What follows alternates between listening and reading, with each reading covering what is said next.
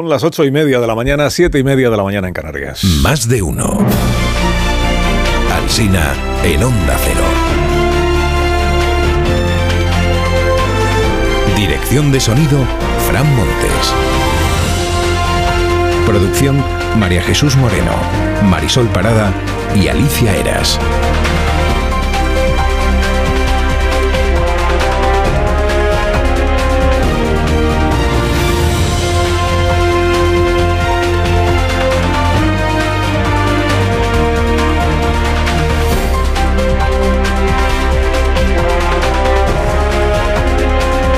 Estamos estrenando el día, estrenando la mañana del lunes. Alegría que sea lunes otra vez, 18 de septiembre. Hasta las 12 y 20 dura este programa en emisión en cadena. A partir de las 12 y 20, como siempre, en emisión local. A lo largo de la mañana, en todo caso, les iremos contando también lo que sucede más cerca de donde usted nos escucha. Hay dos nombres propios que se repiten hoy en los diarios. Uno es el de Carlos Sainz, triunfante en Singapur, y tan triunfante. Y el otro es el de Pepe Domingo Castaño, triunfante en la amarga hora de los obituarios, que es esta hora que ha llegado con frases que he leído eh, esta mañana en los periódicos sobre el hombre orquesta de la radio que era Pepe, orquesta por la variedad de instrumentos que era capaz de tocar, siempre en modo alegro, alegro y muy vivo, y muy vivo. Esta es la paradoja, ¿no? Se nos murió el más vivo de todos nosotros. El hombre que le quitó el corsé a la radio, dice hoy el diario ABC, exprimió la vida hasta el final, leo en otra crónica, optimismo contagioso, una forma de entender las ondas. El hombre que caía bien a todos.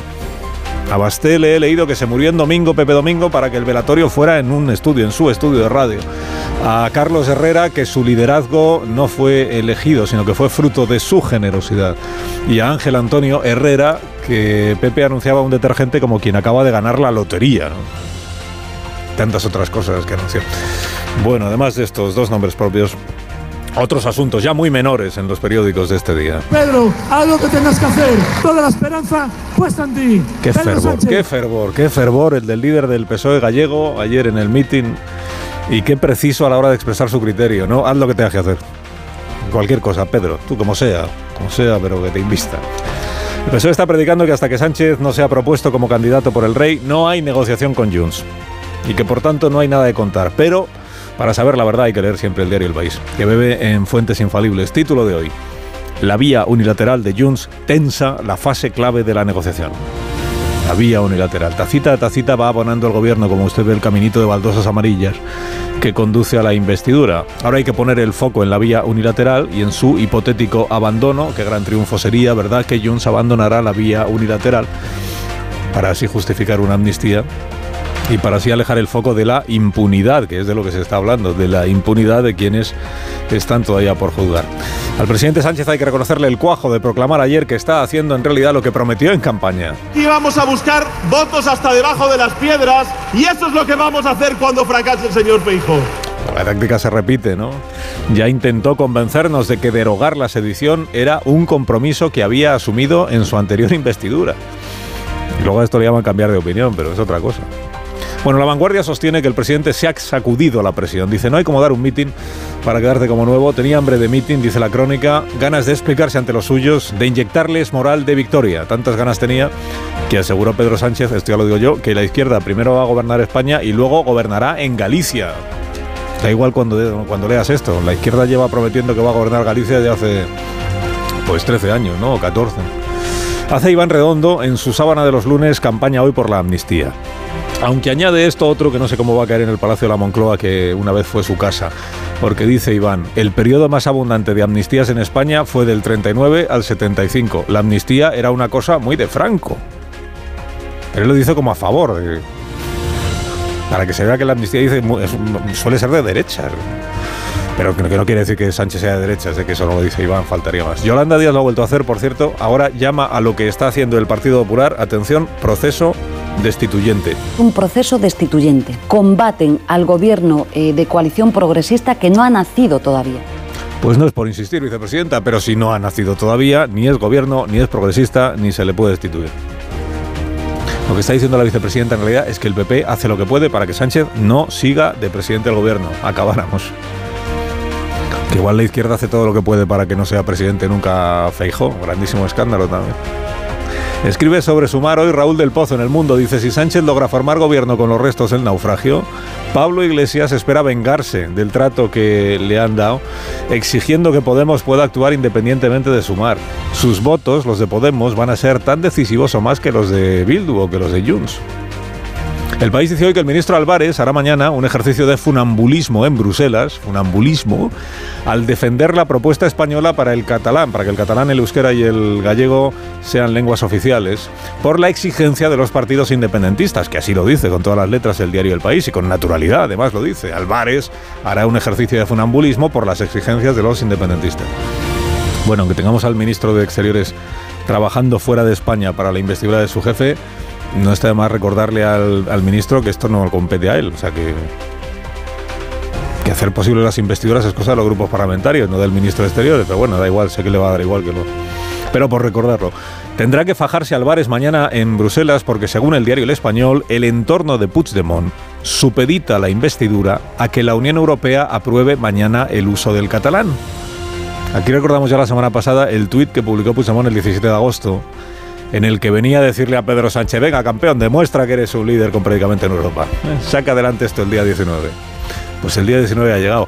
En torno de Puigdemont es Pilar Raola, que dice que no vale echarle la culpa a Europa si esto al final no sale adelante, que no vale decir que la culpa es de Suecia o de Francia, no, no, no, que si Pedro quiere lo tiene que sacar adelante. ¿eh? Y termina así su artículo hoy eh, la señora Raola en el Nacional. Dice, si mañana fracasa el catalán, hay Pedrito, hay la investidura. Pedrito, no es cariñoso, presidente. En boca de Pilar Raola no es cariñoso, Pedrito. Más bien es desdeñoso hacia usted. Cardero en el Confidencial da por hecho que vamos a nuevas elecciones. Dicen las condiciones que están planteadas el acuerdo es inasumible. Cuando sepan que el muro de la amnistía es de tal grosor que es imposible franquearlo, comenzará el juego de ver quién rompe antes. Y el PSOE dirá que nunca se planteó dar carta blanca a Puigdemont y que todo eso eran cosas de Yolanda. Pedro, haz lo que tengas que hacer. hay una encuesta, hay una encuesta en el diario.es que dice que el PP aumenta su ventaja sobre el PSOE, porque cae Vox, que hoy quedaría por detrás de Sumar.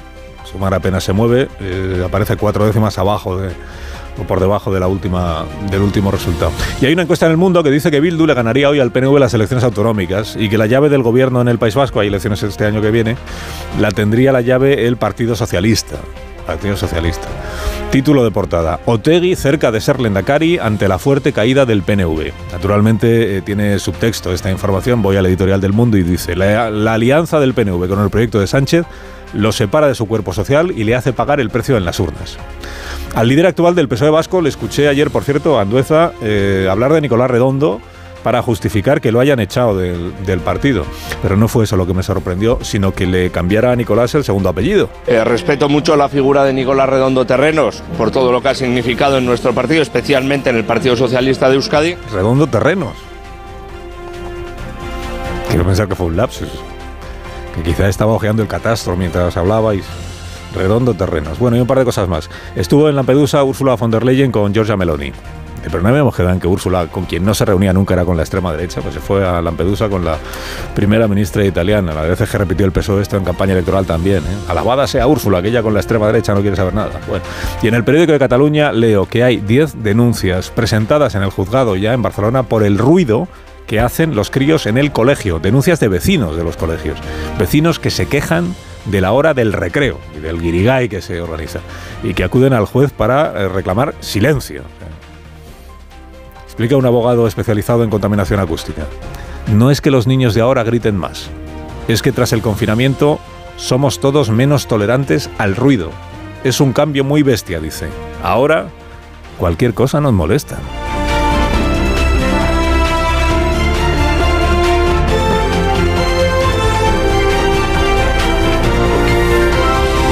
Con Carlos Alsina en Onda Cero, somos más de uno. Padeces trastornos de sueño, nada mejor que escuchar este mensaje de Bio3 con Dormimax. ¿Problemas de sueño? ¿Te cuesta dormir? ¿Te despiertas a medianoche? Dormimax, la solución eficaz y segura para un sueño reparador. Dormimax, comprimido bicapa. Capa 1, con melatonina y triptófano, efecto inmediato para conciliar el sueño. Y capa 2, con valeriana, melisa y amapola, acción prolongada para evitar despertares nocturnos. Dormimax contribuye a disminuir el tiempo necesario para conciliar el sueño. Dormimax, de la Laboratorios Bio3. 50 años de experiencia en tu farmacia.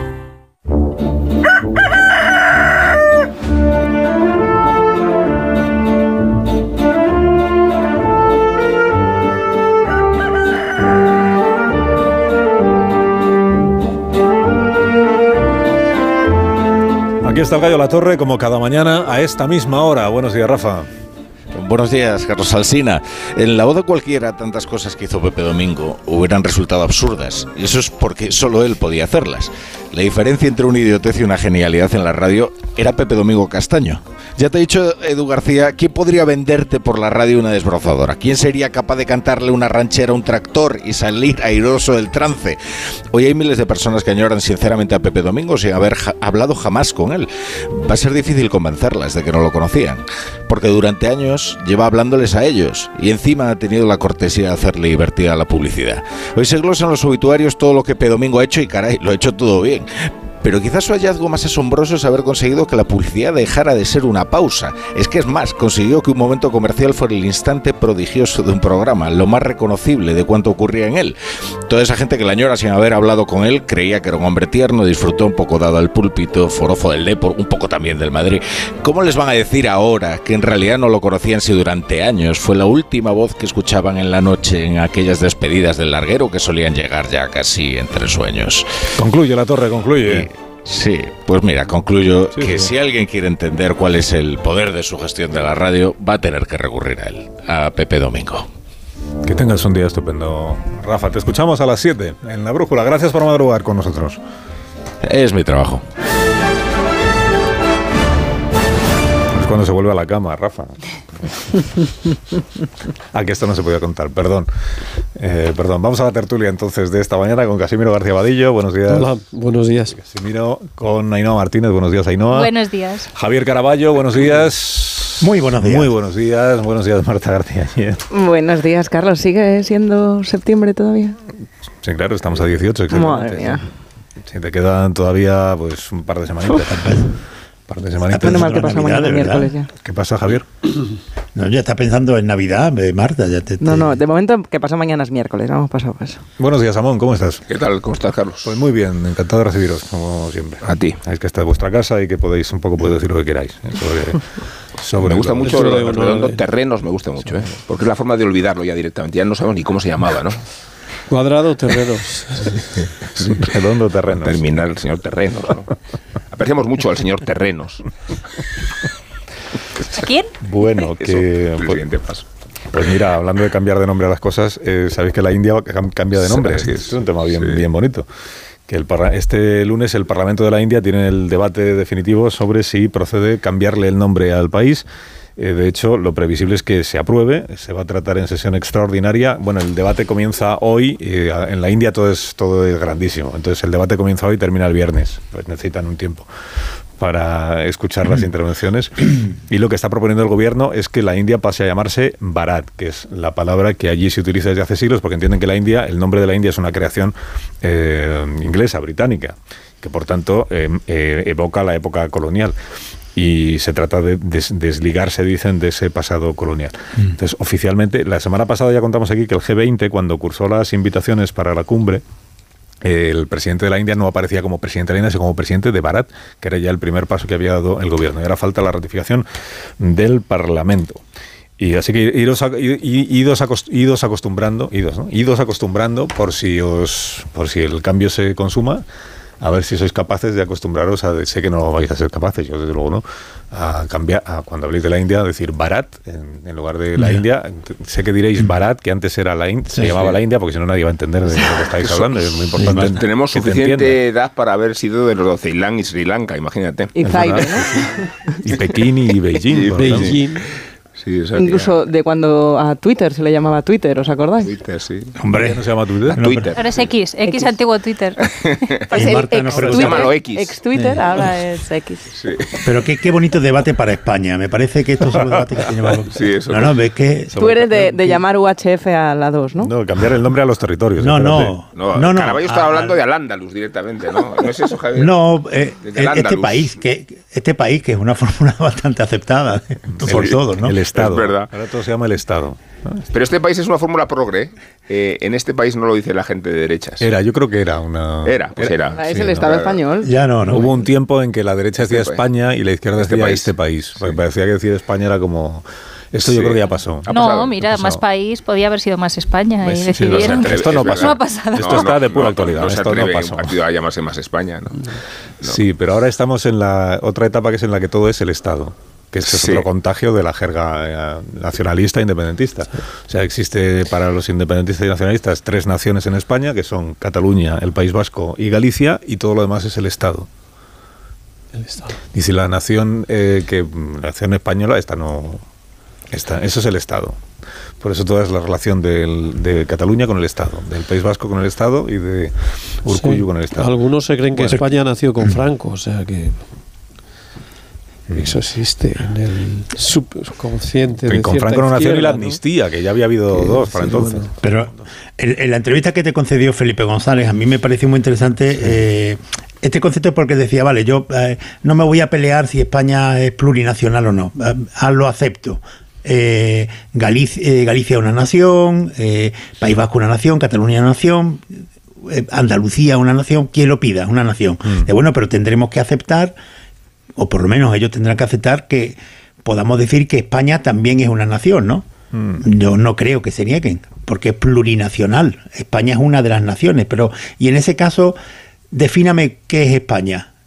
Pues una Pedro, nación Pedro. que, que- una nación. ¿Qué es España? España es una nación que está integrada, eh, que la integran territorio. Para ti, ¿qué es España, Pedro? Evidentemente también está Cataluña y, y sí, pues. Esto es, la, lógica de. de- lo, de, de- no, lo de Pachi era, pero, Pero, tú sabes ¿qué- lo que es qué una es- nación. qué es una nación? Claro, Tú sabes lo que es una nación. Y entonces Pachi, Sánchez responde y es Pachi el que no sabe lo que es. Claro, Claro, Y los tenéis juntos, ¿eh? Porque en aquella época discrepaban y se Sí. significaban une candidaturas No, de, distintas. de hecho, en, en Bueno. ese debate el que le puso realmente contra las cuerdas fue Pachi. Quizá su momento más brillante en la historia, ¿no? Pero, pero es verdad, ahora le veis ahí y es uno de los más fieles eh, peones del presidente. Bueno, que antes de que me habléis de Sánchez y de la investidura y de buscar votos debajo de las piedras y de en qué anda Núñez Feijóo y esas cosas que nos ocupan cada día, no me olvido de dos cosas. Una, eh, que ya Ada Colau no es alcaldesa de Barcelona y esto hoy se va a percibir más que nunca cuando el alcalde de Barcelona, que se llama Jaume Colboni, sea recibido por el rey Don Felipe, no en Zarzuela, sino en el Palacio de Albéniz, que es el que está ahí arriba en, la, en Montjuïc, porque el rey se encuentra en Barcelona, mm, entre otras cosas, para esto de esta mañana. Y lo, lo de esta mañana es la primera vez que se produce, fíjate, que el, que el rey, que el jefe del Estado, reciba en audiencia al alcalde de la segunda ciudad en número de habitantes de España. ¿no? Esto no se producía desde hace 17 años, o sea, es muy anterior a Ada Colau. Ada Colau ha tenido dos, dos mandatos, ¿no? Dos, sí. Y antes de Ada Colau estaba Xavier Trías, de alcalde de Barcelona, y tampoco fue recibido por el reino, no porque el reino quisiera, entiéndame, como en el caso de Ada Colau.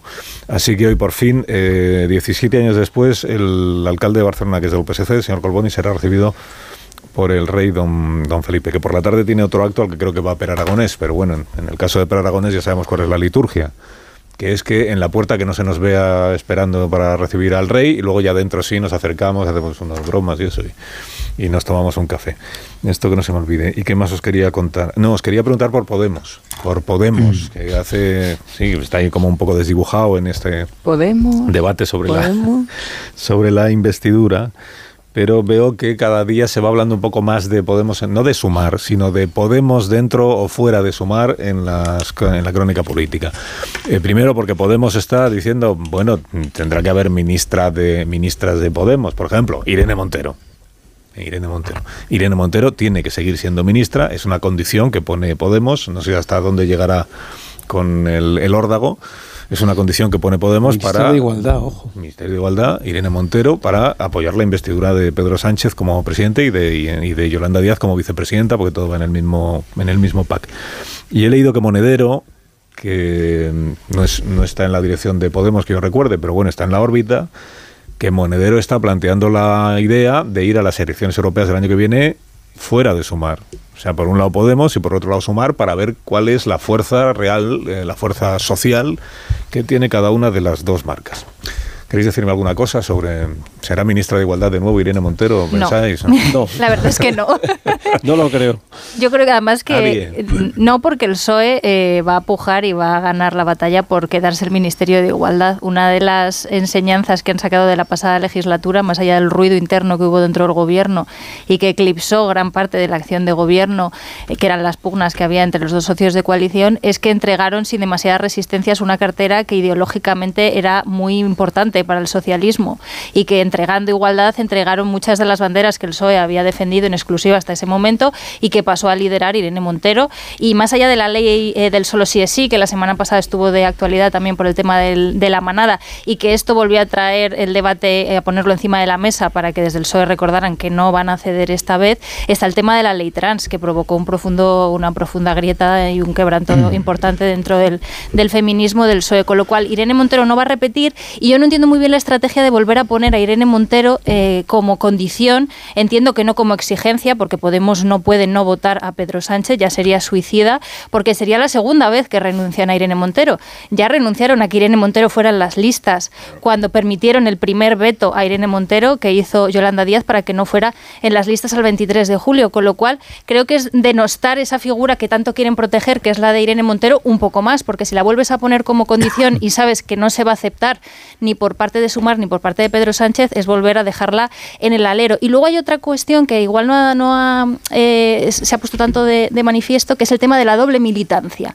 Se ha prohibido la doble militancia en Sumar y en Podemos. Y esto es interesante porque Podemos teme que le hagan eh, la 314, que es que pongan a perfiles como Nacho Álvarez, por ejemplo, de ministro de Derechos Sociales, que eso sí que es una opción que está sobre la mesa, porque Nacho Álvarez es de Podemos, pero se ha integrado tanto en la órbita de Sumar que no quieren que les hagan el lío por ahí, también como se lo hicieron con Alejandra Jacinto en las pasadas elecciones, que la dieron bastante bola y, y es cuota Podemos, con lo cual Podemos teme que haya cierta cuota Podemos que se, se defina como integración sin que sea realmente una integración. Pero fíjate, ahí no hablabas de estrategia, cuál sería la estrategia de Podemos y a lo mejor es una palabra muy grande para lo que estamos viendo en el desmoronamiento de un partido que está más buscando o da la sensación de, ser una agencia de colocación que un partido político con una agenda.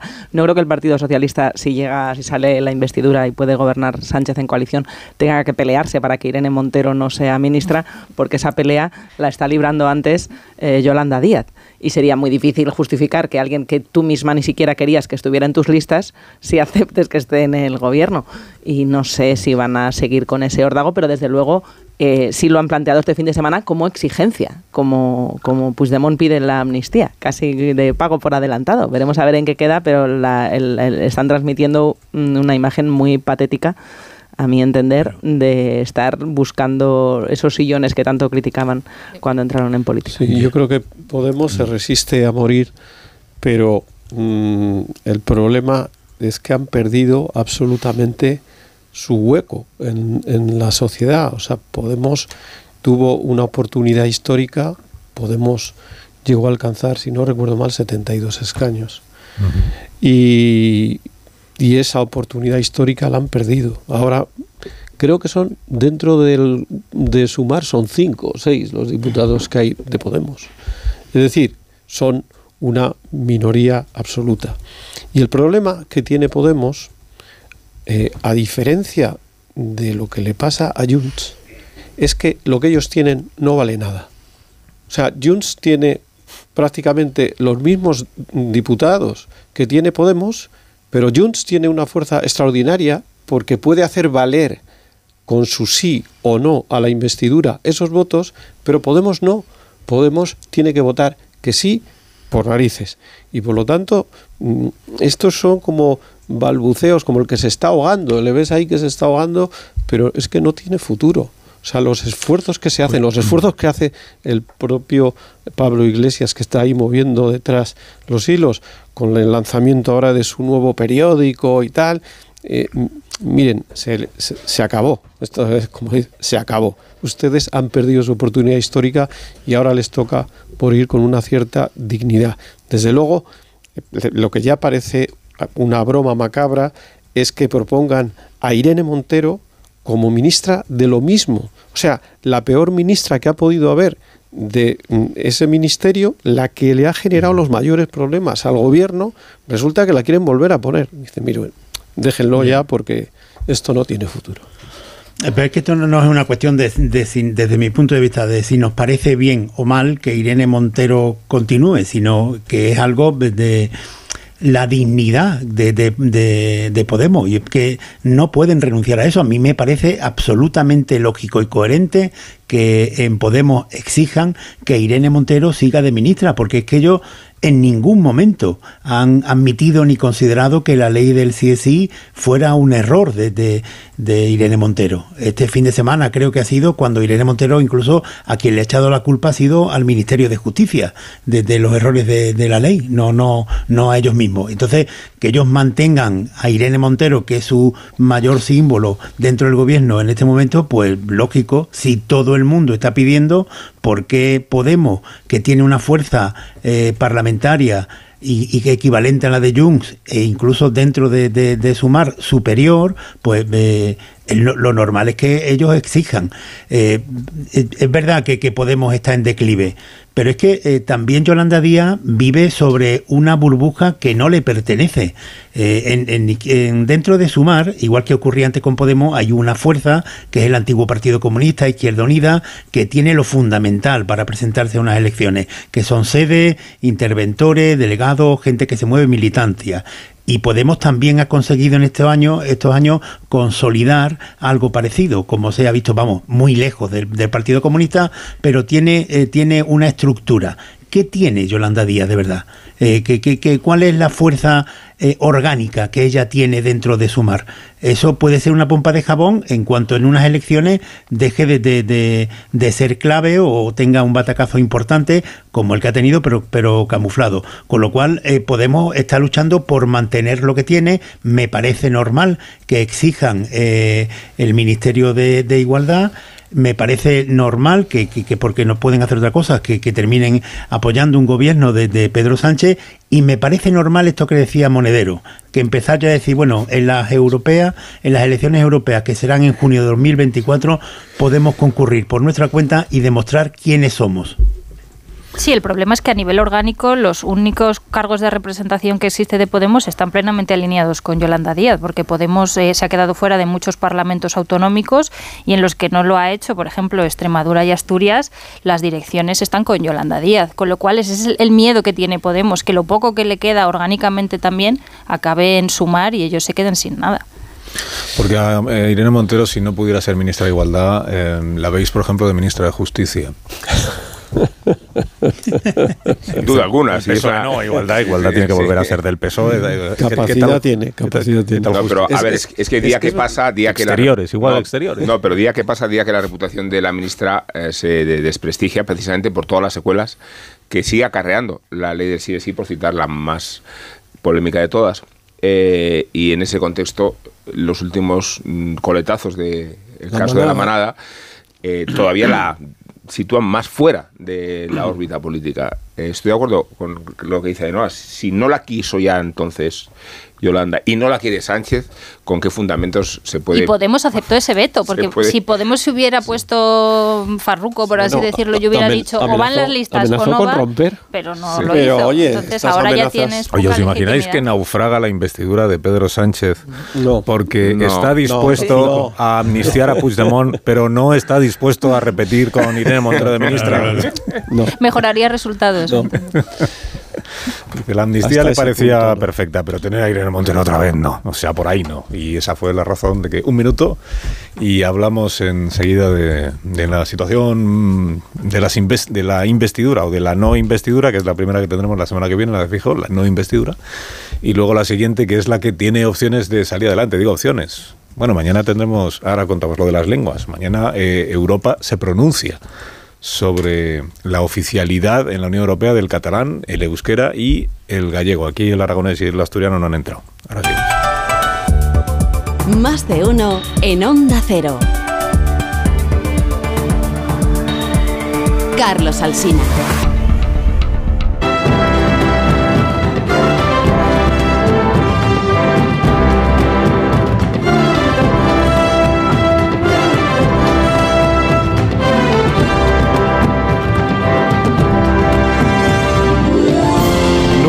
5 minutos de la mañana, son las 8 y 5 minutos en Canarias. En tertulia esta mañana está Caraballo, está Ainhoa Martínez, está Casimiro, García Abadillo, está Marta García ayer y está Rubén García Amón. Sí, García Amón, de toda la vida. Todos los García, García Terrenos. Terrenos. Esta mañana. Sí. Bueno, entonces vamos al asunto de, si queréis, ¿eh? al asunto de, de la investidura. Investidura. De momento siguen siendo tres las amnistías, los tipos de amnistía que han contado Yolanda Díaz, pero no se descarta que de aquí a las 10 de la mañana pues puedan ser cinco o puedan ser seis. Eso hablamos enseguida. Pero eh, antes someto a vuestra consideración dos cosas. Una, esto que dijo ayer Pedro Sánchez, de que él eh, ya dijo eh, en campaña electoral que iba a buscar votos hasta debajo de las piedras y que en eso está. Buscar votos debajo de las piedras para garantizar la igualdad entre hombres y mujeres. Dice, y, para, y, y ahora también para garantizar la desigualdad de Puigdemont del resto de los ciudadanos a la hora de rendir cuentas ante... Bueno, esto no lo dijo Sánchez. Eh, de hecho, ni mencionó a Puigdemont, ni mencionó la amnistía, ni mencionó porque la versión oficial dice que no hay una negociación entre el PSOE y Junts per Cataluña porque el candidato es Feijó y estamos en el tiempo de Feijó, que es una frase que se repite mucho en boca de los portavoces eh, portavoces socialistas. Eh, re recuerdo a los oyentes, lo comentamos creo que la semana pasada, creo que en una tertulia que estaba Antonio Casado. El 19, que es mañana, 19 de septiembre, es una fecha que aparece en un tuit que publicó Carlos Puigdemont el día 17 de agosto, que fue cuando se constituyeron las Cortes.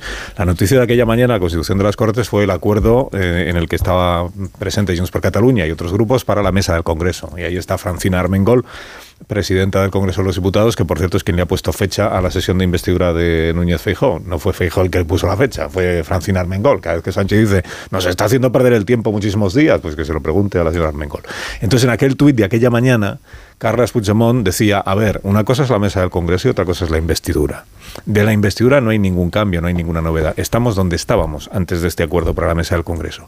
Y decía el señor Puigdemont, el 19 de septiembre se reúne el, Consejo de Asuntos Generales de la Unión Europea, que es como la reunión previa a las cumbres de los jefes de Estado y de Gobierno. El Consejo de Asuntos Generales van los ministros de Exteriores, yo no estoy mal informado. El 19 de septiembre, como se acababa de pactar la mesa del Congreso y la utilización del gallego, el catalán, el euskera en las sesiones parlamentarias, el 19 de septiembre es cuando la Unión Europea va a tener que debatir y tomar posición respecto de la petición que acababa de registrar esa misma madrugada el ministro Álvarez para que la Unión Europea aceptara el catalán, el euskera y el gallego como lenguas oficiales. Esta es la reunión que se va a celebrar mañana. El ministro Álvarez que ha retrasado, creo, su incorporación a la comitiva que acompaña a Sánchez a la ONU, a la Asamblea de la ONU, el ministro Álvarez pues va a tener que hacer esa defensa, entiendo, de, del asunto de las lenguas eh, que en España son oficiales en determinados territorios, Cataluña, País Vasco y Galicia, para que sean oficiales en toda la Unión Europea. La semana pasada contamos aquí que hay eh, al menos dos gobiernos, el de Eslovaquia y el de Suecia, que son reacios a seguir adelante, o a, o a Finlandia. Finlandia también a decirle a España, pues venga, sí, eh, que sean oficiales. Al ministro va a ver qué posibilidades tiene para que, para que no le tiren abajo la propuesta, para que por lo menos se le dé eh, una patada al balón para seguir hablando del asunto en otro momento. Lo digo porque hay una información esta mañana que ya he contado los oyentes a las ocho y media. Bueno, una información del español que dice que en el entorno de Puigdemont dicen que depende de lo de mañana. O sea que si mañana no sale bien, no sale adelante, no se aprueba lo del uso del catalán como lengua oficial de la Unión Europea, igual ya no hay nada más de lo que hablar, que sería una posición, digamos, eh, extrema, muy propia del personaje, que pues, bueno, eh, el entorno de Puigdemont que es, pues, pues quienes le jalean y opinan a su alrededor. Eh, también he contado a los oyentes que hay un artículo de Pilar Raola, que es muy de, muy de Puigdemont. O sea, yo creo que no hay nadie más de Puigdemont, ni siquiera Puigdemont. Eh, Pilar Raola lo que dice es que mañana eh, el presidente Sánchez tiene que demostrar que él es capaz de defender esto del catalán en la Unión Europea. Y dice ella, he leído estos últimos días que se habla en la prensa española de que Suecia, que si Finlandia, que si Francia, que son quienes ponen reparos y que... Por... No, aquí no vale echarle la culpa a Suecia, a Finlandia y no sé qué. Si, si Sánchez quiere, esto sale adelante. Y si no sale, la culpa es suya. Y si no sale y la culpa es suya, ¿cómo terminaba el artículo? Ahí Pedrito. Pedrito. Ahí la investidura. Ahí Pedrito, ahí la investidura. Yo, yo es bueno, que- este es el contexto. Ahora ya vosotros yo- pues, podéis entrar en vamos detalles. a ver. Eh, Puigdemont tiene que conocer cómo funcionan esos mecanismos y mm, la incorporación de una nueva lengua como lengua oficial requiere de unanimidad. Es decir, con que solo haya un país que se oponga, pues mm, la cosa no sale adelante. Eh, tenemos el caso, el último caso de incorporación es el gaélico, que es una lengua oficial en Irlanda, en toda Irlanda, el gaélico, aparte del inglés. El gálico ha tardado 17 años.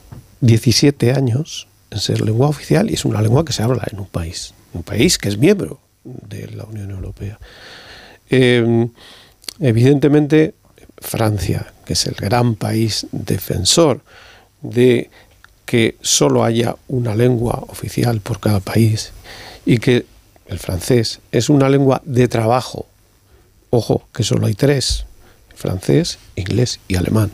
En la Unión Europea no va a permitir de ninguna manera que el catalán, el euskera y el gallego sean lenguas oficiales. Esto lo saben, vamos, o deberían de saberlo, porque ellos están allí, conocen gente, hablan con gente. Por lo tanto, yo no creo que sea una condición sine qua non, porque si no la negociación estaría rota. Mañana se rompe la negociación. O sea, y luego en el tema de la lengua se frivoliza mucho. O sea, la Unión Europea se gasta todos los años mil millones de euros, mil millones de euros en las traducciones a las 24 lenguas oficiales de la Unión Europea. 24. Y hay 600 personas, 600, con título oficial de traductor que se dedican a ese trabajo. Es decir, no estamos hablando, aparte de un problema político, es un problema económico de una dimensión extraordinaria. Hay lenguas que directamente se traducen al inglés y luego del inglés a otra lengua, porque es tan difícil traducir directamente de, un, de una lengua a otra que tienen que pasar por una lengua intermedia. Yo me imagino que igual que el catalán no sería demasiado complejo, imaginaros el euskera. Eh, eh, yo creo que mm, algo tienen que decir después, porque si no, ya digo, o sea, esto es una tontería. ¿Cómo se puede poner como condición a alguien algo que no depende de él? O sea, si de Sánchez ya, dijo, ya dijo, el otro día, oye, que esto no depende del dinero, que lo pago yo. Bueno, es más, esto ya pertenece al, al estrambote. Eh, el ministro Álvarez, en una conversación con periodistas la semana pasada, dijo, pero ¿qué es esto de, tanta complejidad? Si ahora con la inteligencia artificial se traduce en todos los idiomas, este tío es tonto. Lo que pasa es que Álvarez... casi miro. No, Álvarez... un ministro de Exteriores, que dice esto... Pues un ministro de Exteriores tendría que tener en cuenta el antecedente de la carta a Mohamed VI y los problemas de traducción que se derivaron, de ella. Inteligencia artificial. Así que cuidado con la inteligencia artificial que, que nos metió en un lío diplomático y geopolítico gigantesco, ¿eh? lo digo el, listo del ministro Álvarez, y los ministerios inexistentes y las carteras que no, que no había. Eh, lo, interesante de esto es que, eh, como es imposible que Sánchez tenga competencia para conseguir ese acuerdo o influencia, se ha abierto la fantasía de que es la prueba de que Puigdemont no quiere un acuerdo, ¿no? partimos de presupuestos imposibles y el primero de ellos, el inicial, es este. Luego Puigdemont juega a romper el acuerdo. Y yo creo que esto es una fantasía, porque dudo mucho que, que un acuerdo de la naturaleza de que se avecina y de que Sánchez ya nos hizo ayer un prólogo entusiasta y Marta García me mira con recelo porque ella cree que va a haber elecciones anticipadas. yo digo que no hay que espera, espera, espera, espera, No manipules, Rubén. no, manipules. Mueres de ganas de que te lleve la contraria. Me espera mi turno. No, ha puesto el CEO. No, no, digo que, digo que eh, esto abre la fantasía. Las negociaciones empiezan con un punto de colisión. Y sabemos que este punto de colisión es totalmente anecdótico respecto a lo nuclear y esencial, que es lo que tienen avanzado y hablado. Y es lo que hace pensar más después de escuchar a Sánchez ayer, que los acuerdos con Puigdemont están en muy buen camino y que Sánchez no se columpia eh, con la euforia con que lo hizo ayer debajo de las piedras si no hay fundamentos para extender la idea de, un gran acuerdo. Este obstáculo estará en el camino y habrá otros pintorescos y estrafalarios. Sí, va a subir el precio. Pero no nucleares, ¿no? No respecto a la, no, pues de momento le, sirve para dos cosas. Una, para él colgarse la medalla de que Europa mañana hable de este asunto, que hasta ahora no se planteaba. Yo, gracias a mí, ya se ha planteado. Y luego para empequeñecer un poquito más a Pedro Sánchez, del que pues tiene la opinión que tiene, que es esto de decir, pues, pues tanto liderazgo no tendrás en Europa cuando no has sido capaz de sacar adelante esto de las lenguas. Esto es un poco por ahí, por ahí va el tuit de ayer de, pero vamos a ver, aquí quien, tiene que poner condiciones es quien va a dar el apoyo, no al revés, quien tiene que pedirlo, ¿no? Esto se está divirtiendo mucho Puigdemont estos días en esta en esta actividad, que es la de er, el recochineo, el, recochineo sobre el presidente del gobierno en funciones del gobierno de España. Pero más allá de, lo que pueda conseguir el gobierno, que yo creo que solo aspira a conseguir más margen y a seguir manteniendo la ficción un poco más, porque el independentismo al final es vivir en la ficción, eh, lo que nos da muestra mañana es de la capacidad de, aguante y de flexibilidad que va a tener pues, en sus exigencias, porque esto no se va a conseguir, ya sabemos que no se va a conseguir. Mañana pueden darse un plazo más de tiempo, pero no se va a conseguir y es, y es la prueba de hasta cuánto está dispuesto a transigir o hasta cuánto está dispuesto a tergiversar para mantener que ha ganado sin, ganar, porque al final lo que vimos en el eh, acuerdo para la mesa del Congreso, eh, bajo mi punto de vista, no, no fueron eh, grandes logros. Lo que consiguió Junts por, por hacer presidenta Francina Armengol fueron cuestiones que estaban ligadas meramente al trámite parlamentario. parece poco la presidencia hoy, ¿no? Como la presidencia. Que sea la presidencia la concesión. O sea, si, si no es suficiente. Mm, no, lo que no digo lo que consiguió Junts. Pues, la, presidencia, del Congreso. a mí me parece que se, que, se, que, se, vendió baratito para la subasta que nos venía anunciando los días anteriores. Podía haber puesto más cosas. Presidir el Congreso, ¿te parece poco? Pero lo va a presidir el mm. PSOE. Al final, que sale ganando de esa negociación. Es que aquí también tenemos que, tenemos que ver qué se juega a Junts. ¿A Junts le interesa una repetición electoral? A Junts le, interesa volver a las urnas, a Junts le interesa un futuro gobierno de PP y Vox en el que su horizonte judicial va a estar muchísimo más complicado de lo que lo estará con, con el Partido Socialista y con Sumar. Entonces, claro, ponemos mucho en que, Sánchez está en manos de Puigdemont, efectivamente Sánchez está en manos de Puigdemont, pero eh, Puigdemont también tiene una oportunidad que, puede dejar escapar o no. Yo creo que no la va a dejar escapar porque nunca va a tener tanta capacidad de influencia como la que tiene hoy en día. Con lo cual yo creo que va a dejar más entrever que, a qué está dispuesto Puigdemont por conseguir lo que puede conseguir conseguir la amnistía, eh, lo, que, lo que le acaben dando, porque le, darán lo que, lo que quiera, que, a lo que está dispuesto a, perder el Partido Socialista en esta negociación, porque no lo va a conseguir. Es decir, hemos hablado de Eslovaquia, hemos hablado de Suecia, hemos hablado de los países que ya han dicho que no, con lo cual esto es un imposible. ¿Cómo lo vas a vender ante los tuyos, más allá de Pilar Raola y todo el Pues mira, Rubén, te voy a llevar la contraria, que lo estabas deseando, y te la va a llevar también JP Morgan que acaba de decir que el escenario más probable que ve ahora mismo es la repetición electoral. Eh, no sé qué dicen, pero desde luego yo no sé si... ¿Con quién ha hablado JP? Bueno, en el escenario que le dice a los, a, los inversores de qué puede pasar en España, y una de las cosas que más estaba penalizando el mercado era precisamente la incertidumbre, no si gobierna Sánchez o deja de gobernar, sino que no se sepa quién gobierna. Y ahora mismo, eh, tal y como van las negociaciones, pues los mercados que es una expresión también siempre muy recurrente, no solo no descartan la repetición electoral, sino que la empiezan a ver como uno de los escenarios más probables. Y de verdad que no sé si es o no el más probable, pero sí que es uno que no, podemos descartar en un, en, en un contexto en el que tanto Sánchez es imprevisible como Puigdemont puede eh, pedir cosas, desde luego las que ha pedido de partida ya eran imposibles, pero se nos dijo el que... El discurso de ayer, que te parece de Sánchez respecto a su grado de euforia y... A mí me, me parece interesante también el, el, lo que dice Puigdemont, y, si, y, si está dispuesto a mantener sus órdagos. Y sabemos que estamos siendo mm, parte, lo que estamos viendo es la puesta en escena no solo de unas negociaciones, sino también de la minimización de riesgos en el caso de una repetición electoral, que a nadie se le pueda recriminar no haber hecho todo lo cuando, Una sola cosa, Javier, perdona. Cuando a las dos partes les, interesa el acuerdo, ¿por qué van a llegar a un desacuerdo? Porque a lo mejor no son tan racionales como, como parece. o tienen miedo. o cuántas cosas han pasado en la política española que no eran lo que más beneficiaba a las partes. Une mucho más. Se ha hecho por ego ¿Por ego o por incompetencia? Sí, quiere participar de, lo que tú habías, de lo que tú habías planteado. Muy bien, Exactamente. Hay algo que, se nos está pasando, eh, pero vamos a ver, es que el ministro de Exteriores en funciones viene incumpliendo la ley desde que empezó esta legislatura, porque la ley del gobierno, en el artículo, título cuarto, artículo 21, dice que el gobierno en funciones limitará su gestión al despacho ordinario de los asuntos públicos.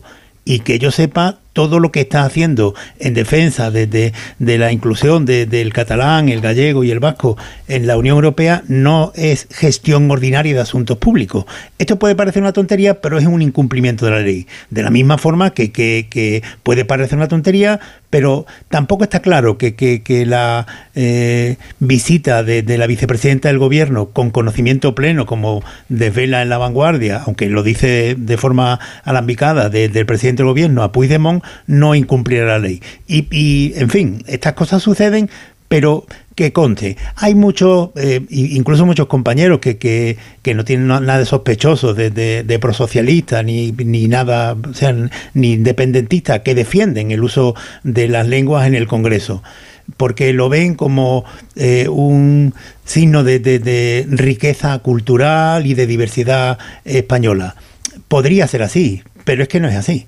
Porque primero hay una trampa, una trampa que, por, por, por quien lo solicita, ¿no? Hay una trampa en todo esto, una trampa conceptual, que es que decir, en España hay cuatro lenguas oficiales. No, oiga, no, en España no hay cuatro lenguas oficiales. En España hay una lengua que es el, el, español, el castellano, y luego hay otras lenguas que son cooficiales en sus respectivos territorios, pero en España no hay cuatro lenguas oficiales, y esto ya se empieza a, barajar y lo escuchamos en entrevistas, oiga, es que esto no es así, y en la Unión Europea el problema tampoco es, de, o sea, a mí me, me, parece un, despilfarro lo, de, el, lo del Congreso y lo del el dinero que cuestan todo esto, pero no es lo fundamental, lo importante de todo esto es que cada vez más lo que se intenta es reflejar que en España hay menos cosas que nos unen. Y, el, hecho de que se quiera hablar en castellano, en, catalán, en vasco, eh, en el Congreso, eh, es para reflejar eso, que España hay pocas cosas que nos unen. Y, quitan ahora la lengua, como mañana si puede, quitan la bandera. Y, y si lo reflejamos en Europa, igual. ¿Qué ocurre? Pues que en Europa Evidentemente no se va a aceptar esto porque en, España, en Europa hay 24 lenguas oficiales, pero que en, en Europa hay más de 200. Y no se pueden llevar 200 lenguas al Parlamento Europeo, no lo van a hacer, espero que no lo hagan. Yo separaría la, el caso europeo del, de lo que hablas del Congreso de los Diputados porque la manera en la que en Europa se han decidido qué lenguas son oficiales igual. y cuál no, eh, pues a lo mejor también tenemos que, que cuestionarlo. El, yo recuerdo cuando el Brexit, una de las mayores preocupaciones que había era madre mía, ¿cómo vamos a justificar que el inglés sea la lengua principal en la claro. que se entiende todo el mundo en las instituciones si se va el país por el que esta lengua es oficial? Afortunadamente también lo era en Irlanda y creo que en Malta y se podía justificar que los europeos nos sigamos entendiendo en inglés, que es como sobre todo la gente habla en las sí. instituciones. Pero hay idiomas que son oficiales, yo que sé, el Luxemburgo, pues el luxemburgués no está presente en, eh, porque consideraron en su momento, y eso que es un país fundador, que no estuviera. Pero el catalán lo habla mucha más gente, y no solo en España, en otros países de la Unión Europea, de los que hablan el sueco. ¿Y qué necesidad es que el maltés sea oficial si en Malta también el inglés lo es y son cooficiales los dos? Bueno, pues tiene un valor simbólico, aunque solo lo hablen unos cuantos cientos de miles de personas. Al final la decisión de qué lengua se usa o se deja de usar es política, no es solo sí, una cuestión. Y, práctica. demográfica. De hecho, sí. cuando eh, el movimiento independentista catalán presiona con el catalán, habla de que la población catalano parlante es muy superior a esos ejemplos se que habla has puesto. en Francia, se habla en Italia. Incluso a muchos que, países pero que esto donde. No ya, ya, pero, pero digo, digo es estoy diciendo cuál es política. el argumento. Que no es tanto eh, que existan dialectos y variantes y lenguas en otros países, que como que el hecho de que existan tantos millones sí. de catalanoparlantes respecto a, a países cuya lengua oficial es minoritaria fijaos, eh, si haces la comparación hasta, con la que hasta ese asunto Malta y Luxemburgo imagínate hasta ese, hasta de, ese asunto es, es, es un poco ficción porque da la impresión de que las instituciones europeas se mueven en 24 lenguas. No no. Se puede hablar en el Parlamento Europeo en esas lenguas sí. Hay documentos que se elaboran en esas lenguas sí. Pero el lenguaje el lenguaje de trabajo son tres idiomas. Sí, pero eso, francés, eso es una cosa. alemán. No, no, no, pero es que es muy importante. Claro, son tres. Por eso hay, te digo que el problema hay, era el inglés. Hay, pero hay, que términos hay, medios. Eh, sí, pero perdona. Pasa con el galés. Es que hay una el cosa. Inglés y hay, el hay, una cosa muy importante. España lleva años intentando que el castellano, que el ah. español, sea un, una de las lenguas de trabajo y no lo ha conseguido. O sea, quiero decir que esta es una batalla muy complicada. Desde luego, pero digo, y luego, pero que y hay luego, términos medios. Solo una cosa, una punta a lo que decías, Casimiro. Si el lo pide que lo mencionabas antes, el, gal, el, el gaélico, en, en Irlanda. Eh, no todos los idiomas que se aceptan como oficiales en la Unión Europea necesita que se impriman todos los documentos de trabajo oh, en esas por lenguas. supuesto. Eh, en, en, hay algunos que son solo de manera simbólica, hay otros estatus intermedios. Yo creo que lo que, van a, lo que va a pasar mañana seguramente sea, como decía Ainhoa, que se gane tiempo, porque estas decisiones llevan de, mucho. Por eso digo que si el gaélico ha tardado 17 años, pues a lo mejor ya veremos. Pero, Pero yo, lo, yo, lo distinguiría, yo lo distinguiría del, del, del, tema, porque son dos cosas Hay un interés cultural. el Congreso, el Congreso no. de los Diputados. Habéis ido muy lejos por volver un poco al, al tema. Bueno, todo este forma, debate que es muy interesante. de la investidura. Todo este debate sí.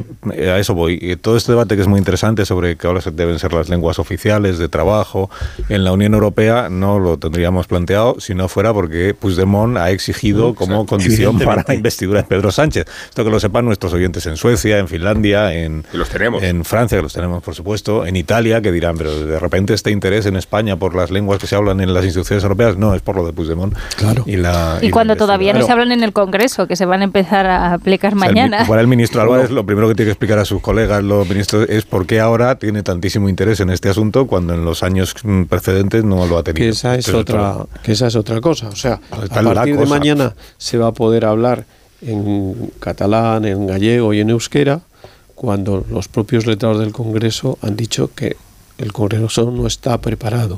O sea, y el propio Partido Socialista, presidencias del Partido Socialista hasta ahora, Merichel Batet, se habían negado. El, el, el, asunto, bueno, y luego ya la broma de decir que si hablas en, en otro idioma que no sean estos tres, pues que si tú te autotraduces, vale. O sea, esto ya es la pera. Pero bueno, quitando esa broma de encima, eh, lo que está claro es que mm, la lengua está para entenderse no para no entenderse. O sea, ¿en qué lenguaje hablaron los representantes del Partido Nacionalista Vasco y Puigdemont la semana pasada en Waterloo? ¿En, qué lenguaje? En el mismo idioma que Yolanda Díaz y Puigdemont. Y, Puigdemont, en castellano. Bien, pero por, por una sencilla razón, porque es que en ese idioma se entienden. Y sin embargo, vamos a montar un mecanismo que aparte del coste, que lo tiene, es para no entenderse. O sea, es de locos que un español tenga que ponerse un pinganillo en el Congreso de los Diputados. es que es de broma. Pero que no es de loco, si es que lo que, no? se quiere Pero ¿cómo que no? o sea, perdona, pero eh, tú no has dicho hace 10 minutos que, en España solo hay un, una lengua Está de acuerdo contigo. pero porque esa es justamente la imagen que se quiere dar para, para todo lo que, incida en que España no es un país, eh, que, no es una nación, que aquí nos tenemos que entender entre nosotros con, con pinganillo, que pues todo, todo, todo toda la imagen que incida en eso y por eso esta insistencia. Y, decía que, yo lo que eh, me parece que es una lectura equivocada es pensar que todo esto contribuye a la riqueza cultural y a la diversidad. Entre otras cosas, porque la diversidad de España no se reduce a reconocer a Cataluña y al País Vasco en su lengua y en su cultura. Y porque es una extorsión identitaria, no es cultural ni lingüística, es la expresión nacionalista de una forma de excluir al español como una lengua de entendimiento.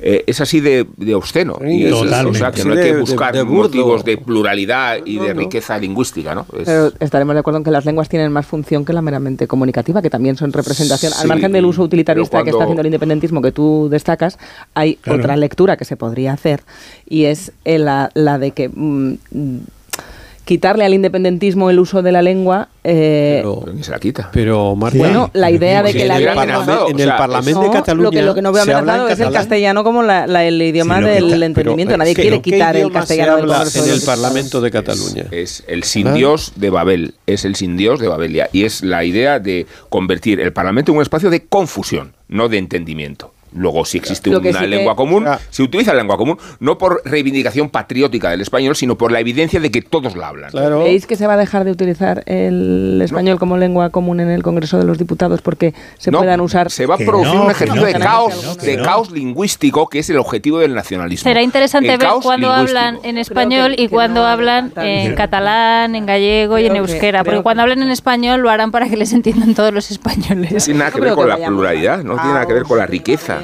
bíblico, yo creo que, que, bueno, es no, una pena que, esto se El motivo por el que Dios castiga a los hombres con la confusión de las lenguas es precisamente para que no se entiendan. Ah, bueno, pues si lo dijo Dios, una frase solo, una frase solo. Alfonso de la pausa, Estoy hablando del concepto, del concepto de la confusión. No se aloben. Caraballo, una frase y vamos a publicar. Alfonso Guerra me contó que cuando estaban redactando la Constitución decía que, que eh, Puyol se empeñó en que figurara en la Constitución el, castellano, no el español. Dice, con la que teníamos liada entonces no le dimos importancia.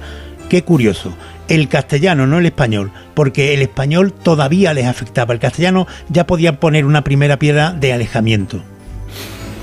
Minuto y a la vuelta hablamos de amnistía o de Yolanda Díaz, lo que prefiráis. es la, gran la, gran abanderada de la amnistía que ayer ya explicó en esta entrevista en La Vanguardia, pues cuál es el, en su cabeza, cuál es el procedimiento, el procedimiento para alumbrar una amnistía. El punto final es la ley orgánica, pero antes tiene que haber un gran acuerdo social, un acuerdo de país. O sea, Unai Sordo y Pepe Álvarez. Ahora seguimos.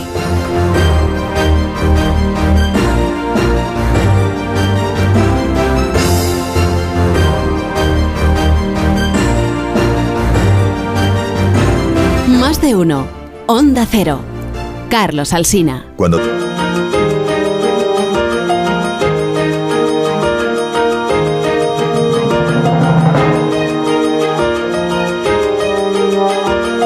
Bueno, vamos entonces a eh, Yolanda Díaz, vicepresidenta del Gobierno de España, vicepresidenta segunda en funciones y aspirante a ser investida también en la misma sesión parlamentaria en la que se ha investido Sánchez, pues ella sería investida, mm, digo, mm, aunque sea mm, por la vía de los hechos, que no de la literalidad, pero sería investida vicepresidenta del gobierno de España. Entonces, Yolanda Díaz, en un ejercicio de transparencia que le honra, eh, dio una entrevista al diario La Vanguardia este domingo, en, la que, por ejemplo, pues no contó nada de lo que habló con Puigdemont en su reunión en Bruselas. ¿Por qué? Porque ella dice que las conversaciones que ella tiene con Puigdemont no tiene por qué contárselas a, la opinión pública. en un ejercicio de transparencia tampoco contó nada de lo que tiene hablado con Pedro Sánchez respecto de la amnistía. ¿Por qué? Pues porque ya dice que las conversaciones que tiene con Pedro Sánchez ya no tiene por qué informar a nadie de nada. Entonces, ¿de qué, contó? Pues lo que ella tiene estudiado respecto de las, de las amnistías. A escuchar dos pasajes de esa entrevista. Uno, el, procedimiento. Ella dice que la amnistía no se trata, el, el, procedimiento desemboca en una ley orgánica de amnistía o como se llama, pero lo importante es lo que viene antes, dice Yolanda Díaz. Y lo que viene antes, claro, ya seguramente tiene en la cabeza su propia reforma laboral como ministra de Trabajo. ¿Os acordáis que primero hubo un acuerdo de patronal y sindicatos? Eh, y después de firmarse ese acuerdo patronal y sindicatos, ese texto es el que llega al Congreso de los Diputados para que sea bendecido. Entonces, con la patronal, los sindicatos y el diputado Alberto Casero, por error, sale adelante la reforma laboral. Y entonces se puede decir, pues el país entero está detrás de este de esta. Pues es un poco, lo, yo creo, la misma idea que tiene ahora mismo eh, en la cabeza Yolanda Díaz respecto de la amnistía. Antes de que llegue a convertirse en una ley orgánica, hace falta un acuerdo social acaba en una ley orgánica de amnistía, pero le antecede un acuerdo que es social. Cuando digo que el acuerdo social es que tienen que estar los empresarios, los sindicatos y la sociedad civil dentro de ese acuerdo y es político. Eh, bueno, ahora me dice lo que queráis. Acuerdo de social, entonces significa patronal y sindicatos. Y luego ya el, el, Congreso de los Diputados, que yo tenía entendido que es quien representa a la sociedad española, el Congreso de los Diputados, no los sindicatos que representarán sus pues a los trabajadores en determinadas situaciones o, o, los empresarios, que ya te digo yo a quién representa. Pero la sociedad española está representada en el Congreso de los Diputados y conviene no perderlo de vista para la reforma laboral, para, los, para las pensiones, en fin, para todos los asuntos relevantes. Digo, esto sobre el procedimiento, que hombre, hay quien dice, ahora os, pediré interpretación a vosotros, hay quien dice, no, esta es una manera de meterle presión también a Puigdemont, porque si primero hay un acuerdo social de patronales, sindicatos, empieza a salir gente de la sociedad civil avalando, apoyando la amnistía, eh, o como se le llame, eh, a ver con qué cara dice Puigdemont que él empieza a poner obstáculos al entendimiento, ¿no? A que primero tiene que ser investido, primero tiene que haber aprobado la investidura y luego la, y luego la investidura, ¿no? Eh, esto en lo que se refiere al procedimiento. Y luego esto otro que dijo ayer Yolanda Díaz sobre los tipos de amnistía que hay, porque ya lo ha estudiado. Ha hecho los deberes, que eso está muy bien. Ha hecho los deberes. Se ha estudiado el proceso constituyente para desmentir a Felipe González en lo de que la amnistía no cabe en la Constitución. Ella se ha estudiado cómo fue aquello y ha encontrado que el partido de Tierno Galván presentó una enmienda para que quedase regulada la, amnistía en la Constitución y que esa enmienda fue rechazada. Y eso le lleva a ella a decir, mm, esto significa que no está prohibido, porque pudo haber aparecido en la Constitución. Y luego lo de los tres tipos de amnistía, a ver en cuál de los tres tipos eh, incluiríais vosotros eh, una amnistía que es un pago para una investidura. Las amnistías ¿no? que, que facilitan el tránsito, el cambio de régimen político, hay las denominadas amnistías utilitaristas, que son las que practicó eh, tantas veces el Partido Popular, la amnistía fiscal, por ejemplo, y hay amnistías para resolver conflictos políticos. Esto es. Esto, ¿Cuál de las tres creéis que es la de.? Yo, yo lo situaría en la segunda, fíjate, la utilitarista. Utilitarista es. La desde amnistía luego. para conseguir El eh, fin es la la investidura. investidura. Solo que esta sería una amnistía de verdad. La amnistía fiscal es una manera de hablar que tenemos. En realidad no, se- no, se, no es una amnistía, las amnistías fiscales. Que por cierto están prohibidas por ley eh, después de una reforma impulsada por el gobierno de coalición en la legislatura anterior. A mí me parece que Yolanda Díaz eh, tiene una virtud, que es que dice cosas huecas como si estuviera diciendo cosas importantes. Eh, y, es realmente increíble esa visión que tiene, que es un poco de democracia orgánica. O sea, aquí hay los sindicatos, los empresarios, tal, y al final está el Congreso, donde, por cierto, la mitad del Congreso de los diputados es golpista, porque están en un proceso destituyente. O sea, ese gran pacto social que busca Yolanda Díaz es un pacto en el que queda fuera la mitad del país. Así, por arte de lo que es un gran eh, pacto social. O sea, con esta concepción, ¿cómo se puede hablar de una amnistía como final de un proceso, de un gran acuerdo? O sea, pero, pero ¿dónde estamos? O sea, luego, aparte de esto, que ya digo que es que no, no, no va a ningún sitio y, demuestra bas- bastante bien la falta de, de conceptos que, que deberían estar en una persona que se dedica a la política y que es vicepresidenta del gobierno, que es dar por hecho que va a haber un acuerdo social entre sindicatos y empresarios para apoyar una amnistía. O sea, vosotros veis, imagináis a la COE apoyando un proceso de amnistía en España. Pero bueno, eh, estamos locos. O sea, otra cosa es que se intente camuflar esto, pues como apuntaba antes Carlos, con que comisiones obreras de eh, Cataluña emite un tal diciendo, o un GT de Cataluña emite un tal, o una de las patronales que hay en Cataluña que dice que tal, no sé qué. Pero, pero llamar a esto un acuerdo, un gran acuerdo social. Como Claro, si estuviéramos vendiendo aquí que vamos a pasar a una nueva fase política, me parece Pero increíble. Y luego eso, descalificar a la mitad del Congreso y decirles que están en un proceso destituyente. Mm. ¿vale? que se refiere a la patronal catalana y a los sindicatos catalanes que ya en el proceso pues apoyaron lo que apoyaron y siempre aplaudiendo. En fin, pero eh, en este debate político siempre hay una cuestión previa que se olvida, porque eh, lo que se hace es actuar siempre como si no existiera en España separación de poderes como si no existiera el Poder Judicial.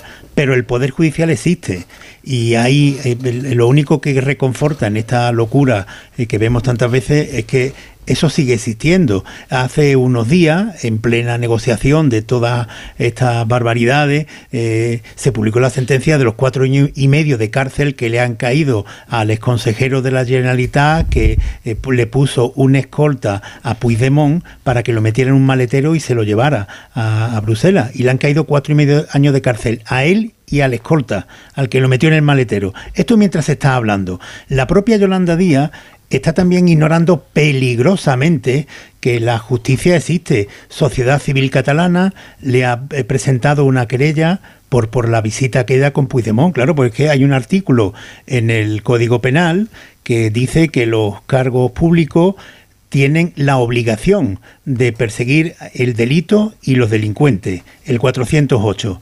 Y ella eh, es vicepresidenta del gobierno y se ha entrevistado allí, que fue con sus asesores, con, con un fugado de la justicia. Bueno, Sociedad Civil Catalana presentó la querella y el Supremo la ha admitido a trámite. Si mañana el Supremo llama a declarar como imputada a Yolanda Díaz, ya veríamos todo lo que cambiaba el, el- el debate político que tenemos en España. Por eso creo yo que el Partido Socialista está actuando con pies de plomo en todo lo de la amnistía, porque sabe que esto no es la reforma del Código Penal para modificar la malversación o suprimir la sedación, que este- la sedición, que esto es La sedación. La sedación. Está bien traído. Pero no es para suprimirla, es para reactivarla. Sedación en vena. para suprimir la sedición, sino que este es un paso más que puede tener consecuencias penales. Eh, con lo cual ese, ese es el plano en el que estamos ahora y deberían todos ellos tener muy en cuenta eso, que el Poder Judicial, aunque lo ignoren, sigue existiendo. Sí, Desde luego que gran parte del electorado socialista está saliendo ahora en las encuestas, está en contra de la amnistía. Lo que habría que preguntar también en esas encuestas es si eh, aceptan la amnistía de manera utilitarista, que diría la vicepresidenta del gobierno, para evitar un gobierno PP-Vox. Eh, no sé si en, ese, en esa idea, que fue como se plantearon las elecciones, si se considera, si el electorado socialista consideraría un mal menor una amnistía frente a un gobierno PP-Vox o no, que es a lo que claramente, si fuera un poco más honesto el gobierno en sus negociaciones, reconocería que es lo que está haciendo. Bueno, es, lo que hizo ayer Pedro Sánchez en, el mitin de Galicia. Habló que se necesitaba un gobierno para seguir debajo de las piedras. subiendo el SMI, para seguir revalorizando las pensiones, etcétera. Claro, que es como se vendió la sedición. y luego puede eh, ayudar o, a lo mejor no, a lo mejor empeora la situación de Cataluña y del independentismo en, en España pero la, la, función que cumple esta negociación de la amnistía está clara cuál es, por más que no la quieran reconocer. Y a lo mejor reconociéndola pues se entendía mejor. Pero la función que cumple es estrictamente aritmética. pero, entonces lo honrado, lo honrado habría sido eh, contar todo esto antes del 23 de julio. Claro. Pero es que antes del 23 de, julio era inconstitucional para el gobierno y para Pedro Sánchez. ojalá, fuera, ojalá fuera un proyecto político y una visión de España, ojalá fuera el resultado de una concepción de pluralidad y de, y de competencias, pero es que es un cálculo estrictamente aritmético respecto a una ansia de continuidad que abrasa los principios de separación de poderes que mencionaba antes eh, Caraballo. Eh, es que es una profanación. bueno, habrá que ver también en, qué términos se concreta lo que se acabe concretando. Pero eh, Yolanda Díaz es la única del gobierno que habla de amnistía abiertamente. Ha reventado la estrategia negociadora del PSOE y, te diría incluso de Pedro Sánchez y de Alberto Núñez Feijó, que durante esta semana... quería sí, Absolutamente. lo cree que ha reventado? Absolutamente. ha reventado la estrategia de discreción que quería Pedro Sánchez para este mes en el que quería que se abrazara Feijó. Y Feijó no se está abrazando y el que se está abrazando es Pedro Sánchez sobre un acuerdo, sobre una futura amnistía que todavía no sabemos en qué términos se va a concretar. que luego eso se utilice. Que Yolanda ha ido por su cuenta a ver a Puigdemont. Que, sí. Cuando ella, ayer en la entrevista de Vanguardia decía que ella hablaba mañana, tarde y noche bueno, eso con, Pedro Sánchez. Y que, eh, Tendríamos que saber si la otra parte coincide en esa descripción. Sí, que quién miente más aquí, ¿no? Yo, yo creo que, yo, Porque además, lo que se pacte de la amnistía, Yolanda Díaz va a tener una mínima parte de responsabilidad, por no decirte que, los términos los va a marcar el Partido Socialista y Pedro Sánchez. Es una pausa, hombre. Yolanda Díaz es verdad, tiene una posición de ventaja en ese sentido, porque si ella dice que ha hablado cada 10 minutos ayer con Pedro Sánchez, no va a salir Pedro Sánchez a desmentirlo. Entonces ella puede decir lo que quiera, sabiendo que nadie la va a desmentir, ni en el caso de que no hubiera hablado ayer, por ejemplo, en todo el día con el presidente. Bueno, pero los ministros sí la desmienten. Y que si esta es la pedagogía que tiene que hacer el gobierno, en privado, en privado, sí, en privado dicen. De lo que dice a lo que hay, un minuto. porque la orden es no hablar. Pero en privado, sí, ahora seguimos. Más de uno en Onda Cero. De la actualidad económica de esta mañana, ¿con qué nos tenemos que quedar? Ignacio Rodríguez Burgos, buenos días. Hola, muy buenos días. Pues mira, todos los mercados financieros europeos abren a la baja. El español ahora mismo cae un 0,10%. Repsol, Sabadell, Telefónica son los valores que más suben, pero buena parte de la atención se dirige al mercado de la energía. ¿Por qué? Pues porque el petróleo sigue con su escalada, ya está rozando los 95 dólares y marcha así en el camino, en la senda eh, diseñada por Arabia Saudí y la OPEP para alcanzar los 100 dólares el barril más pronto que tarde. Y esto se ve en los combustibles. Las, los combustibles, por ejemplo, en España llevan 10 semanas, 10 semanas al alza de manera consecutiva y la gasolina de 95, la super, la más consumida, pues se dirige hacia los 2 euros el litro sin remisión, sin nadie lo, lo, soluciona, pero así está el mercado de la energía. Y esto justo antes de la apertura de los, bueno, pues de los grandes contratos, que normalmente y de gran consumo, que suele haber en otoño-invierno en el hemisferio norte.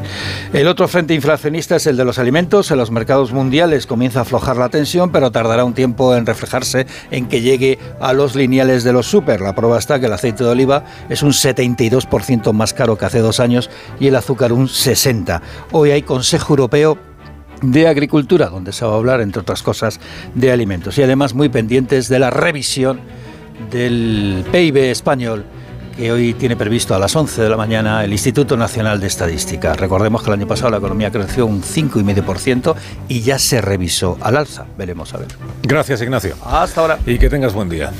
¿A quién indultas esta mañana? Bueno, más que un indulto, me voy a sumar a los homenajes que ha suscitado la muerte de Pepe Domingo Castaño, entre cuyos méritos impresiona que se lo haya mencionado siempre o casi siempre, con su nombre y apellido integral, es Pepe Domingo Castaño todo junto, como si fuera un eslogan comercial.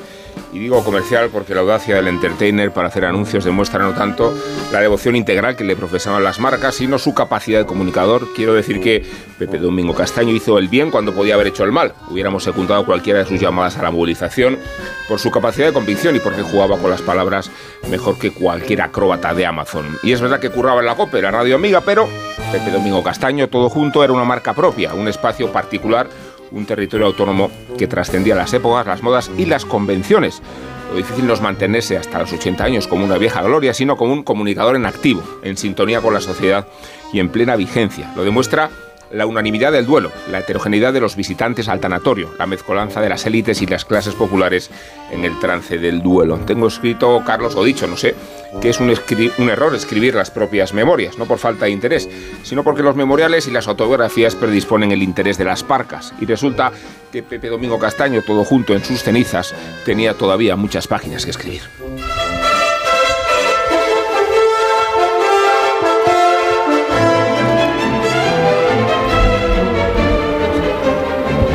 Venga, en homenaje a Pepe Domingo, unos Callahan también para estas personas que Para nos acompañan, Marisol. Para empezar bien el, lunes y descubrir las nuevas tendencias en calzado para el próximo otoño-invierno en Callahan.es. Se encuentra una gran variedad de diseños en Callahan que además podrás ponerte en cualquier ocasión. Innovación tecnológica y diseño se unen para ofrecerte un producto de máxima calidad que garantiza el bienestar de tus pies y la comodidad que siempre caracteriza a Callahan Adaptation, fabricados en España por expertos artesanos a la venta en las mejores zapaterías y en callahan.es. Tecnología, diseño y confort a buen precio. Que tengáis un día estupendo. Adiós, Casimiro. Gracias, adiós, adiós. Ainhoa. Chao. Adiós, Caraballo. Muy buenos Marta días. y Rubén, hasta mañana. Hasta mañana.